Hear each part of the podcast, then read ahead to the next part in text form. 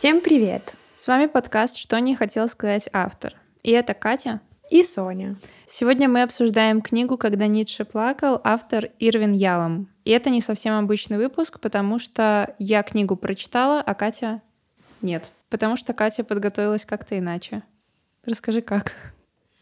Ну, вообще мы подумали, что это интересный формат видеоролика, потому что интересно делиться впечатлениями, когда я не прочитала книгу, а ты прочитала, mm-hmm. но я, так как книга построена на развитии персонажей, которые действительно существовали, угу. то было бы интересно мне рассказать тебе какую-то инфу. Может быть, ее не было в книге, а тебе рассказать, как это сделал Ялом а, в своем произведении, как, как они развивались. Да, э, персонажи реальные, а события, которые произошли, вымышленные. В реальности у Ницше и Брейера сеансов психотерапии не было, как показано в книге. Эм, но интересно будет послушать э, про Брейера, про его вклад в психоанализ. Это правильно вообще называется или нет? Да. Я вообще, вообще не в курсе. Да. Эм, и про философию Ницше. Э, но в книге очень интересно вообще читать о столкновении двух характеров и двух миров Брейера и Ницше.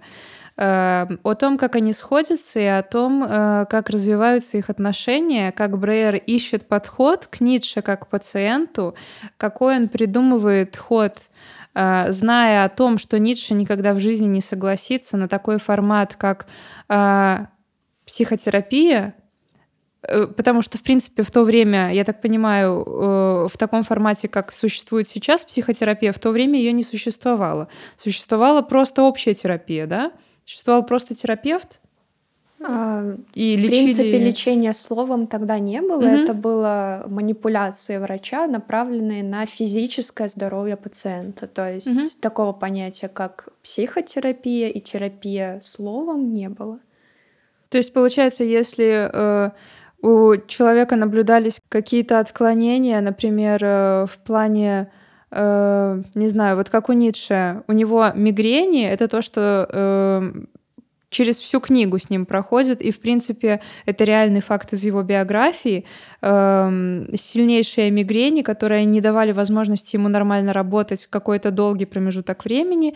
Э, сильные, по-моему, галлюцинации даже, зрительные, то врач не искал э, какой-то психосоматический подтекст в этом, да, психосоматическую причину, он искал физиологическую. Угу. То есть, получается, он лечил тело. Но он лечил тело, да. Ставим это обязательно. А, такого, такого понятия, как да, чего-то, что, о чем можно поговорить, оно только зарождалось тогда. Да, суть в том, что это было все направлено на э, излечение каких-то физических симптомов, как ты сказала, головные боли. Угу тошнота, галлюцинации. Mm-hmm. Это все было направлено на физический уровень и никак не на ментальный. Такого понятия даже не было в то время. А, давай поговорим про личность автора. Это Ирвин Ялом, практикующий э, психотерапевт, автор многочисленных книг. Э, и занимается он в направлении экзистенциальной терапии. Что такое экзистенциальная психотерапия? Экзистенциальная психотерапия — это терапия, которая стоит наравне с сегодня функционирующими терапиями, как психоанализ, гештальт-терапия, экзистенциальная терапия, когнитивно-поведенческая терапия. И сама экзистенциальная психотерапия пошла от психоанализа. И я думаю, тебе знакомы э, произведения Сартра. А, ну да, экзистенциализм, да, Сартр. Да, угу. вот это представ... Хайдегер, да, угу. это представители экзистенциализма, из творчества которых, из мыслей которых потом выделилось такое направление, как экзистенциальная психология. Угу.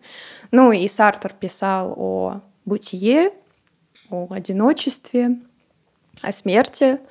И, собственно, экзистенциальная психотерапия работает а, с такими м, глыбами и считает, что все проблемы, которые имеет человек, а, непосредственно связаны с вот такими масштабными страхами смерти, одиночества, покинутости и так далее. И Ирвин Ялом работает в этом направлении. А очень часто вижу, что а, можно записаться на его какие-то курсы, это стоит а, дорого. Вот. А, и у него очень много написано произведений. То есть он реализует себя не только как практикующий психотерапевт, но и как писатель. И если посмотреть на обложку а, не только этого романа, но и многих других, они входят в бестселлеры. Они становятся бестселлерами в психотерапевтической литературе, э, которая, ну, может быть и художественной, потому что, наверное, если мы говорим про конкретно этот роман, то его можно отнести к художественной литературе. Вот. Много у него произведений, которые построены на разговорах с его пациентами, случаев из его терапии, где он рассматривает э, те или иные ситуации, произошедшие с реальными людьми, и рассказывает эти истории. Но это уже не художественная литература? Это уже не художественная литература, mm-hmm. да, это ну, такое это уже конкретным проблемам посвященные, да, конкретным каким-то темам. Темам. Угу. Да, что-то такое. А, есть у него литература для начинающих психотерапевтов, психологов. То есть те, кто занимается, интересуется психологией, в принципе, литература Ялома, Мастрит. Ты читала что-нибудь? Да, я читала, я пыта... не пыталась, я читала раньше Шопенгауэр как лекарство. Буду перечитывать, потому что я все забыла. А Палач любви и Вглядываясь в солнце. Вот. Многое из этого хочу перечитать потому что некоторые книги не были дочитаны до конца. Потому что я читала в разные периоды своей жизни, иногда было это сложно читать, потому что ну, говорит о вещах, которые действительно пугают и вводят в тревожность. Mm-hmm. Давай к сюжету. К давай. Да, я хотела сказать, что я начинала читать, и, в принципе, начало я знаю, и как мы пройдемся по сюжету, ты пройдешься по сюжету. Давай просто начнем сюжет, а потом ты расскажешь про Брейра немножко и про Угу.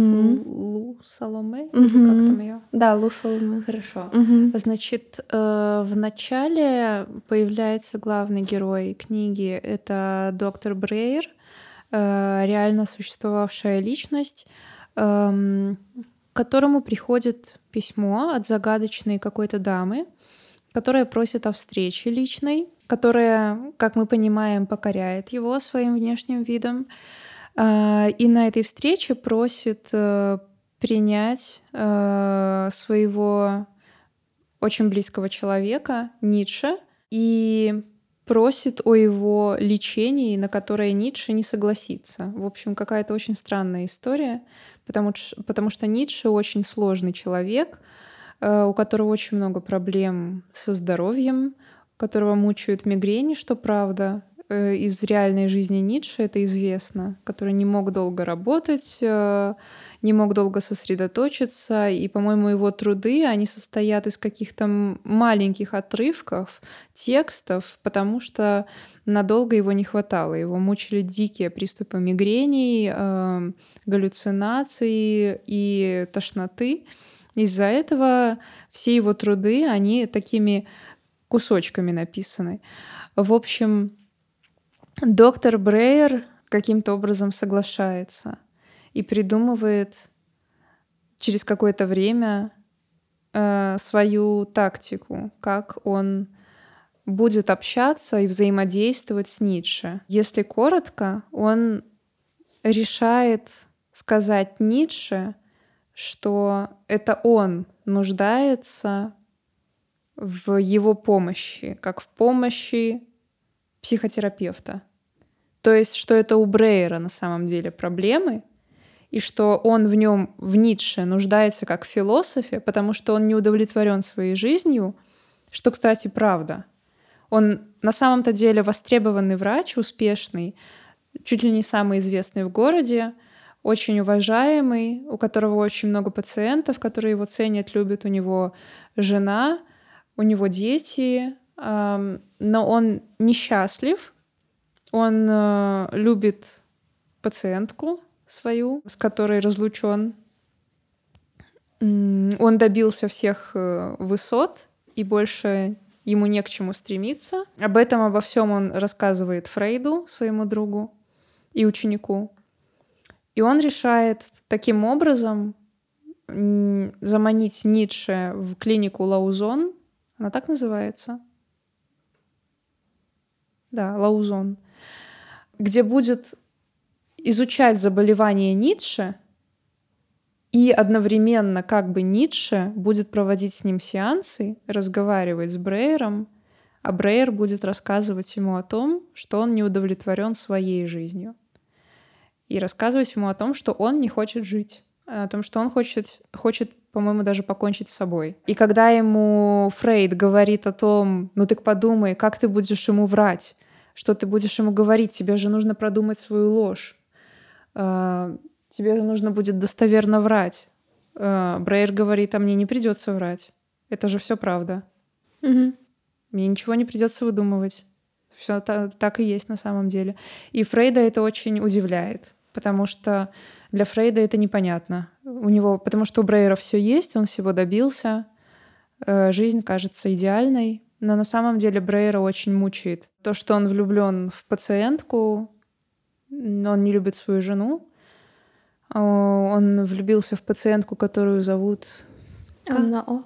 Как? Анна О. Анна О, на самом деле. Берта Паппенгейм. Да, и он изучает проблему Ницше в этой клинике Лаузон, скрывая как бы это от Ницше на самом-то деле, но все же он э, изучает Ницше. На самом деле он проводит с Ницше такие сеансы, для нас сейчас уже, в данный момент, для нас это сеансы психотерапии. Тогда они еще так не назывались, видимо. Вот. И он пытается выяснить, что с Ницше происходит, почему чем вызваны его приступы мигрени. И Ницше не знает, что это э, Лу Саламе на самом-то деле э, попросила Брейера э, заняться Брейера Ницше. Вот. Долго я говорила, капец, как я все это вспоминала.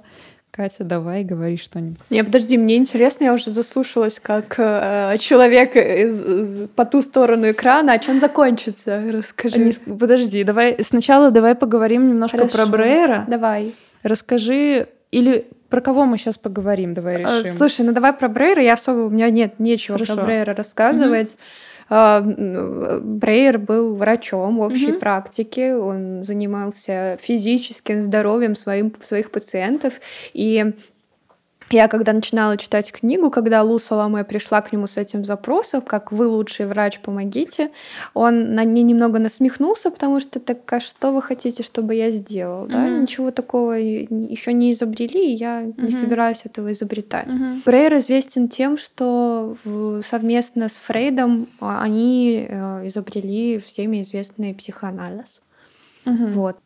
Окей, давай поговорим о... Секунду. Да. Еще хотела... Э, вот там очень много, помимо вот этого сюжета, который мы сейчас затронули, э, много Брейер консультируется с Фрейдом, он с ним советуется, потому что это его ученик и его друг, и когда они разговаривают о теории Фрейда, о том, что есть подсознательное, mm-hmm. которое выявил Фрейд, да, насколько mm-hmm. я помню, и они в книге называют э, Брейер называет это нечто, по-моему, или что-то, или оно, mm-hmm. и Брейер склоняется к тому, что этого нет. Вот, он, по-моему, так э, немножко над ним насмехается. Mm-hmm. Вот, а Фрейд все-таки э, там показан как такой молодой, э, перспективный ученый, который все-таки склоняется к тому, что это нечто, это подсознательное, оно есть. И вот это тоже интересно, как автор показывает в этой книге, Э, что тогда уже у Фрейда возникла идея вот о том, что существует у нас э, подсознательное нечто. Да, но все-таки не зря связывают э, психоанализ с Фрейдом. И вообще, в принципе, если кто-то говорит о психотерапии, все сразу вспоминают Фрейда, потому mm что, ну, наверное, все-таки больший вклад был сделан им, потому что были выведены такие понятия, как сознательное, бессознательное. Расскажи про Лу Саломе. Кто такая? Окей, хорошо. А, Лу Саломе — это биография, э, это женщина, биографию которой, когда я читала, восхищалась. Потому что женщина была многосторонне развита, очень интересная. Она писательница, философ, психоаналитик в, в, в конечном итоге. В общем, за всю свою жизнь она перепробовала разные виды деятельности, связанные с какой-то мозговой активностью и вкладом в науку. В науку, в искусство. В общем, очень крутая женщина. Вот, она в книге там написано, что у нее русское происхождение, mm-hmm. что она родом из Санкт-Петербурга. И тогда уже ее мать, по-моему, отправила учиться в Германию или, или Австрию, я не помню, потому что тогда в Российской империи женщины еще не получали высшее образование, и поэтому для нее ей выдалась офигенная возможность почувствовать себя наравне с мужчинами. Я, кстати, читала э, ее э, произведение «Эротика». Я ехала как-то в метро и пыталась читать, потому что считается, что это вклад в феминистическую литературу вот где а, автор рассказывает про положение женщин в тот момент и вообще, в принципе, зарождение всего вот этого. Mm. Интересно, что по ходу всей ее жизни у нее было очень много взаимоотношений с разными мужчинами, в том числе с Ницше. А, кто там был второй парень, с которым они жили втроем? Не помню. Вот я, кстати, не помню, но да, это интересный факт, что во время отношений с Ницше у нее был еще один мужчина, и Ницше знал об этом. Они жили втроем. Они жили втроем, да. да. И также покорила она сердце Рильке. Угу. Райна Мария Рильке, немецкий поэт. Она его познакомила с э, русской культурой, с произведениями Толстого, Достоевского. И, кстати, знакомила его с точки зрения их психологизма. Вот, глубокого. И Рильке говорил, что это роковая женщина в его жизни. Угу. Вот. Не раковая. У нее был муж а, Андреас а, Фридрих, Карл Андреас Фридрих. Он был ее преподавателем. По-моему, он был на 15 лет ее старше. Такой своеобразный чувак. А, хотел жениться на ней, но она не, не соглашалась. И он приг... Эм, выстрелил себя, по-моему, куда-то. Куда? Не, не насмерть? Нет, в итоге она согласилась. Она сказала, ну окей, ладно. Ого! Да, если ты такой, то окей. Уговорил. Да, уговорил. Но она ему поставила условие. Мы с тобой будем э, замужем, э, женаты, угу. но в половую связь мы не вступим никогда. И так и произошло. Она такая странная. Да, она не вступала в половую связь со своим мужем. Вот, они так и жили, а потом он, по-моему, умер а, в горах такое тоже его нашли. Вот. И, кстати, когда у него был роман с Рильке, угу. а, он добивался того, чтобы она развелась со своим мужем, ну, потому что хотел быть с ней. И угу. много мужчин добивались того, чтобы а, Лу Соломе была их э, возлюбленной. Вот эта штучка. Да, да, там вообще крутая женщина, и в истории многих мужчин она становилась роковой женщиной. Угу. И когда начались их взаимоотношения с э, Фрейдом, э, с его дочерью она написала книгу а, о психике детей. Угу. Вот. И, собственно, в профессиональных взаимоотношениях с Фрейдом она заинтересовалась тоже психоанализом, и потом в дальнейшей жизни она стала психоаналитиком, она тоже проводила консультации, mm то есть такая женщина интересная. Вот. Ну и, наверное, главный ее труд, который был переведен на русский язык, это эротика. О чем он? О женщинах, о женщине, угу. о положении женщины в обществе. Угу. Ну, я думаю, она что-то типа Симона де Бувар во Франции, Лу Соломе в Австрии. Вот. Крутяк. Что Но... ты можешь сказать про Лу Саламе как э, вымаш, ну как персонажа книги? Ну, да. Э, значит, она появляется в начале, Потом она пытается, когда Ницше попадает э, в клинику Лаузон, она пытается связаться с Брейером и спросить у него, поинтересоваться судьбой Ницше и ходом лечения. Но Брейер держит э, в тайне ход лечения. И в конце, потом я тебе расскажу, что к какому выводу приходит Ницше насчет Лу Саламе и их отношений. Э, как длится леч- лечение? лечение оказывается обоюдным действительно. То есть Брейер и Ницше оказываются, они искренние в своих намерениях э, терапевтических, э, и они искренне пытаются разобраться в том...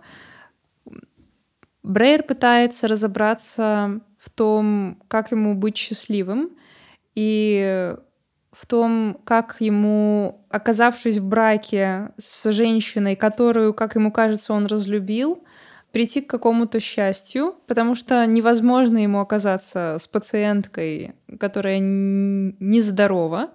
В общем, в конце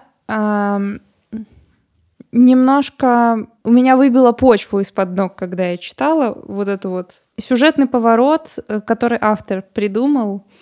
Э, в течение книги Фрейд предлагал Брейеру гипноз как решение. По-моему, было такое, да, что он ему предлагал.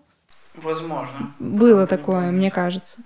В общем, однажды глава или какой-то раздел начинаются с того, что Брейер решает э, уйти. Но он там долго мнется. И он там долго мнется, потому что Ницше, он такой достаточно резкий, и он предлагает, он говорит в течение всей книги, в течение всех их разговоров, он говорит о том, что вы не можете э, вырастить своих детей полноценными, если сами вы неполноценные и несчастные. То есть вы не можете Брейер все время говорит, как же я могу уйти от жены, если мы скреплены узами брака, если мы э, давали священный обед, и, и вы не понимаете, я связан по рукам и ногам, как я могу взять, бросить все. А Ницше, он свободный человек, он захотел, бросил все и ушел и в закат, да, и он начал все с чистого листа. То есть Ницше, он, у него характер в этой в, книге совершенно такой вольный. И, в общем, однажды какая-то очередная глава начинается с того, что Брейер э, просыпается, целует детей, прощается с ними и уезжает в какой-то город, я не помню, в, какой, в Венецию, по-моему. В Венецию он уезжает, он сбривает бороду, покупает какое-то новое пальто, э, уходит, уходит от жены, сидит где-то в кафе, и в итоге он понимает там, что он абсолютно несчастлив. Он понимает, что он совершил огромную ошибку. Он просыпается от гипноза с огромным облегчением. Он едет, по-моему, в парк к этой Берте, там, где она лечится сейчас подсматривает за тем, как она гуляет по парку со своим новым терапевтом, смотрит, что у них все то же самое, что у нее было с ним, как с лечащим терапевтом, и испытывает еще раз огромное облегчение и понимает, что его жизнь прекрасна.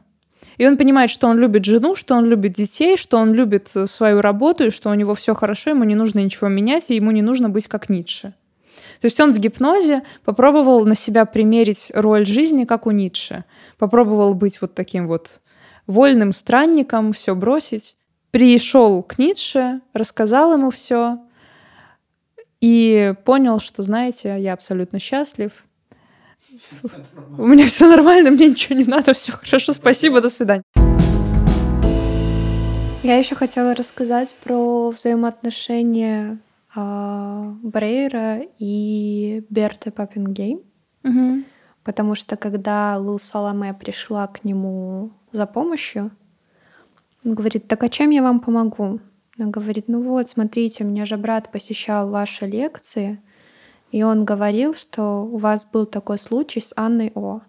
И он... Анна О — это пациентка, с которой он работал и применял элементы гипноза. Это пациентка, которая вылечилась от истерии. В которую он влюбился. Наверное. Да, это Берта, в которую он влюбился. Ну да, да. И на тот момент истерия была очень таким ходовым заболеванием у женщин. Берта Паппингейн была первая пациентка в практике Брейра, которую он пытался лечить словом или гипнозом. И практика заказалась успешной. В книге этого, по-моему, еще нету. Она по ходу сюжета находится в психиатрической лечебнице, mm-hmm. но по истории она в итоге вылечилась от истерии с помощью как раз-таки психотерапии, развивающегося психоанализа, который гласил о том, что э, психоанализ же базируется на том, что мы э, пациенты, клиент, пациент, там не клиент, mm-hmm. там пациента, возвращаются в опыт, который с ним произошел в прошлом. И обсуждая или находясь в гипнозе и обсуждая тот опыт, который произошел с ним в прошлом, осознавая его, либо возвращая в свое сознательное, они как бы вылечиваются. Просто осознавая да. Потому причину, что, да? Да, да, угу. да, осознавая причину, они как бы вылечиваются. Как это работает вообще? Ну, тогда Знаешь? я не знаю, как это работает. С помощью гипноза сейчас э, современный психоанализ уже так не делает. Mm-hmm. Вот. То есть, говоря о чем-то, что произошло в прошлом, проговаривая это, осознавая это, выводя в область сознательного, а, человек, пациент излеча... излечивается. Вот. И она в итоге излечилась. Был такой интересный э, случай, э, когда она была маленькая, она увидела, как няня ее поила собаку из стакана. Ее это напугало, и после этого она не могла пить. Вот. И э, вводя ее в гипноз уже в сознательном возрасте, в, во взрослом возрасте, э, вспомнив эту ситуацию и будучи находясь в гипнозе, она смогла выпить стакан воды. Вот. Такая штука была а, с этой Прикольно. женщиной. Да. И потом я сказала, что она все-таки излечилась, mm-hmm. да, у нее э, в, после этого она нач- написала свое произведение очерки об истерии. Вот. И вообще, по ходу, она потом занималась, э, дж- была защитницей женских прав, прав женщин.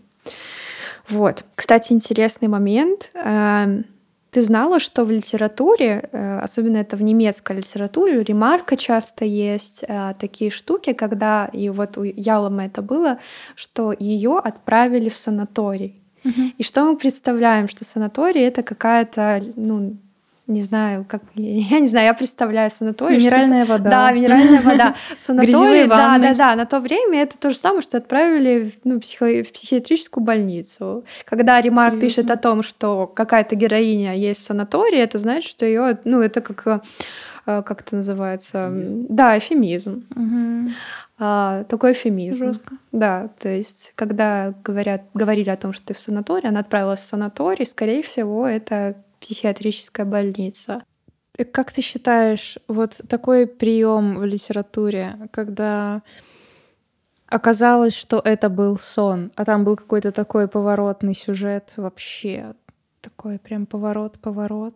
А я не очень поняла, давай проясним. Э, ну вот смотри, начинается какой-то какая-то глава. Да. Вот смотри, все шло очень плавно. Они просто разговаривали. Брейер ездил на прием к своим пациентам, потом приезжал в Лаузон, в клинику к Ницше. Они разговаривали. Все шло очень так спокойно. И очередная глава начинается с того, что Брейер просыпается, собирает вещи, целует детей, прощается, едет в Венецию, сбривает бороду, покупает новое пальто, решает, нужно сменить имидж, уходит от жены, угу. э, сидит в каком-то кафе, думает, ну вот, у меня новая жизнь. Угу. А потом оказывается, что это был гипноз. Угу. И вот в момент того, когда он сидит в кафе, пьет кофе, думает, ну все, я теперь среди этих новых людей, вот моя новая жизнь, он разочаровывается в своем выборе. Угу. Он пугается этого выбора. Он думает, у меня все было так степенно, так эм, привычно, так рутинно я был несчастлив, но, кажется, это была ошибка. Угу. А потом оказывается, что это был гипноз. Угу. То есть это был такой прием для того, чтобы понять, э, он станет счастливее или нет от, от этого выбора. Угу. Для тебя вот такие вот такой ход в литературе, в кино, ты его считаешь каким-то дешевым приемом или нет? Блин, я бы отнеслась к такому ходу лояльно, Потому что а, все-таки а, роман писал не а, автор, а, не знаю, с репутацией клевого э, писателя триллеров и детективов, а человек, который пишет о вечных вещах, в том числе вот про выбор он написал, и, возможно, он хотел этим показать, что подвести читателя какой-то точке, которую он в итоге подвел. И все-таки я бы списывала это все на то, что произведение писал психотерапевт, который занимается писательством. А мне показалось, наоборот, это прикольно. Ну вот, типа, видишь, тебе как читателю. Ну смотри, э, если ты, например, не знаешь, хочешь ли ты, если ты не понимаешь, хочешь ли ты, допустим, я не знаю, уволиться угу. или там переехать или угу. что-то бросить, например, угу. э, то можно, не знаю, сказать себе так: сейчас я две недели живу с мыслью, что я увольняюсь или переезжаю или что-то там бросаю, mm-hmm. или кого-то бросаю. И я вот себе засекаю две недели, и я живу с этой мыслью, как будто вот это по-настоящему. Mm-hmm. Вот. И тогда, наверное, может быть, это сработает, ты поймешь, как тебе на самом деле. Но это из, из разряда вот такого. Может быть, это будет рабочий лайфхак, я не знаю. Может, mm-hmm. стоит попробовать. Слушай, я не знаю, как работает гипноз, но мне кажется, что так как он сработан на Брейере, он не работает все таки где ты оказываешься в другой реальности. То есть здесь это было гиперполизировано mm-hmm. с точки... Ну, яломом. Может, может яломом. же произ... произойти что угодно и как угодно. Да, как во сне. Сон может оказаться хорошим, а mm-hmm. может оказаться плохим. И, и в Венеции, и не в Венеции. Да. Да, я думаю, здесь... Эм в общем, мне было ок, когда я читала. То есть ты не приняла это за читерство? Нет, спокойно отнеслась. Угу. Если бы я триллер читала, угу. и там было бы напичкано много всяких типа вау-ходов на, в каждой главе, и каждая глава бы начиналась типа с, да, сковородой по голове, угу. и в очередной раз сон во сне, угу. гипноз в гипнозе, и очередной раз тебя бы попытались удивить очередным Тогда бы меня, наверное, выбесило. А тут нет, мне было нормально. Да, возможно, потому что книга построена, в принципе, на диалоге, да, и угу. потом э, сделан какой-то э, бум, дабы угу. ну, как-то удивить читателя. Потому что все-таки роман, наверное, мне так кажется, что Ялом, э, Ялом пишет э, развлекательно, но все-таки главной своей целью ставит какое-то психотерапевтическое чтение. Угу. Вот. Да. Поэтому не знаю, мне бы было, наверное, окей. Мне и развлекательно было. Угу. Я думаю, э, я, Ялом э, в этой истории он хотел уже не как психотерапевт, а как писатель привести читателя к какой-то мысли. Мысли о том, что, возможно, тебе стоит ценить то, что ты имеешь себя, а им, э, что, то, что ты имеешь сейчас, а именно семью, детей, работу, что ты самореализованный, да, Мгм. и порой мы э, встаем в тупик, когда у нас нету каких-то целей, за которыми мы можем идти. И вот им, как уже писателям, а может быть и терапевтом, была задумана мысль о том, что, ага, посмотри, может быть, тебе стоит начать ценить то, что ты имеешь. То здесь он уже работал не как психотерапевт, а как писатель, который Да. несет какую-то свою мысль. Да, потому что мне показалось, что вот э, здесь ему как автору и очень здорово удалось Брейера сделать в конце книги действительно окрыленным каким-то Мгм. с этим ощущением, что у него действительно все есть. Он как будто прозрел в конце после этого гипноза.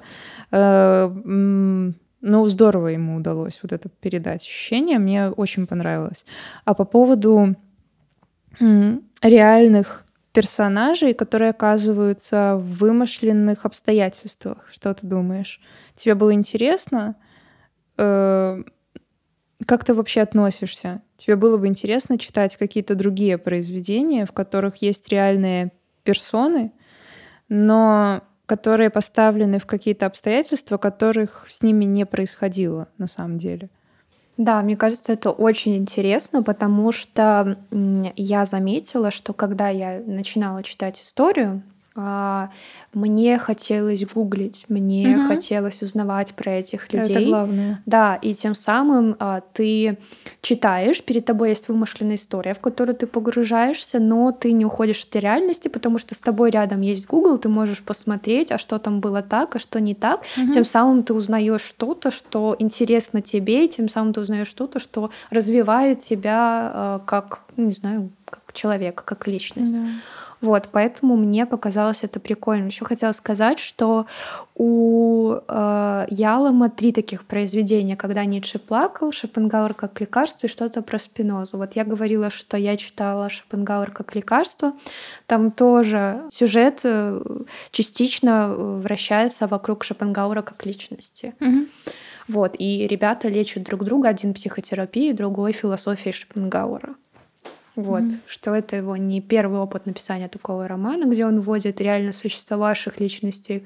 То есть уже э, был такой опыт в его творчестве. Вот, мне кажется, да, это прикольно, потому что ты не только расслабляешься во время чтения, но ты еще э, интересуешься чем, тем, а что было в реальности, и mm-hmm. тем самым развиваешься как э, например, в направлении философии, потому что, наверное, потом интересно загуглить, а кто такой Ницше и что он вообще написал. Mm-hmm. Да, это здорово. Вообще, мне кажется, что если в книге есть отсылка к чему-то или к кому-то, например, даже к месту какому-то, если просто действие происходит вместе, не знаю, на месте какого-то там монастыря или в каком-то интересном городе старинном, и тебя это как-то цепляет, или как в данном случае есть какие-то интересные персоны, а сюжет не, не очень сложный, и тебе интересно загуглить, кто это, в чем состояла концепция какого-то философа или э, ученого, тем самым ты можешь больше узнать. Кстати, здесь передается смысл и философа, и ученого, и ты узнаешь тоже. То есть и из Гугла можно узнать, и отсюда тоже и еще какой-то дополнительно интересный сюжет. Ну и, кстати говоря, не будет такого, что ты скажешь, да не, все не так было. Угу. Потому что было очень давно, и ты не знаешь как. То есть можно можно взять, слепить все что, все что угодно. Это не Цой какой-нибудь, где найдутся какие-нибудь друзья, которые скажут, да нет, Цой вообще был не такой, он так не говорил, такого не могло быть. Угу. Вот. Да, прикольно в том, Было что давно. Ялом оживляет этих персонажей, и ты им веришь, в, в них веришь, и при, придаешь им каких-то, какие-то черты, которые на самом деле придумал Ялом, а ты видишь этих людей такими, какие, какие они есть в этой книге. Я когда прочитала книгу, я посмотрела несколько коротких видеороликов на Ютубе про Ницше, про его философию, и, в принципе, характер, который нарисовал автор в книге, у меня совпал вообще с его философией, с его с информацией, которую я почерпнула из интернета. Угу. То есть э, автору очень классно удалось нарисовать характеры, очень как-то он умело это все и аккуратно сделал. Очень классный получился Брейер.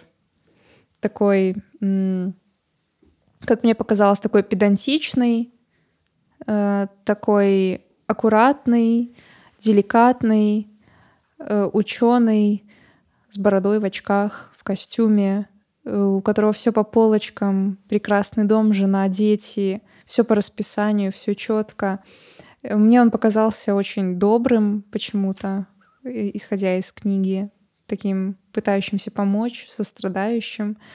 А Ницше таким ураганом, огромным каким-то медведем он мне нарисовался в книге э, таким по комплекции. И я хотела еще сказать, что автору прям э, проделал огромную работу, потому что это нужно поднять много всяких исторических фактов, перечесать э, много инфы, дополнительной литературы и сделать из этого милое произведение, которое зайдет широкому читателю, на, которое будет ориентировано на широкого читателя. Я еще хотела рассказать историю. Я раньше работала, была волонтером э, в клубе, где ребята э, страдают, имеют психические заболевания. Вот, и мы приходили, я приходила, мы договаривались о книге, которую мы будем читать, и мы обсуждали ее. Вот, и был парень, который... Был, есть парень, который был очень заинтересован в этих кружках, и он как-то предложил почитать Ницше. Вот. И все ребята сразу такие, что Ницше, да это же философ, которого любил Гитлер. Mm-hmm. Вот, кстати, нашла интересный факт, который также есть в книге, что... Что это сестра Форсила. Верно. Mm-hmm. Да, да, да. Что э, сестра в книге представлена тоже как такой персонаж отрицательный, mm-hmm. потому что она не принимала Лу Саламе. И, факт, что после смерти Ницше она корректировала произведения Ницше, чтобы они имели ультранационалистические идеи. Вот.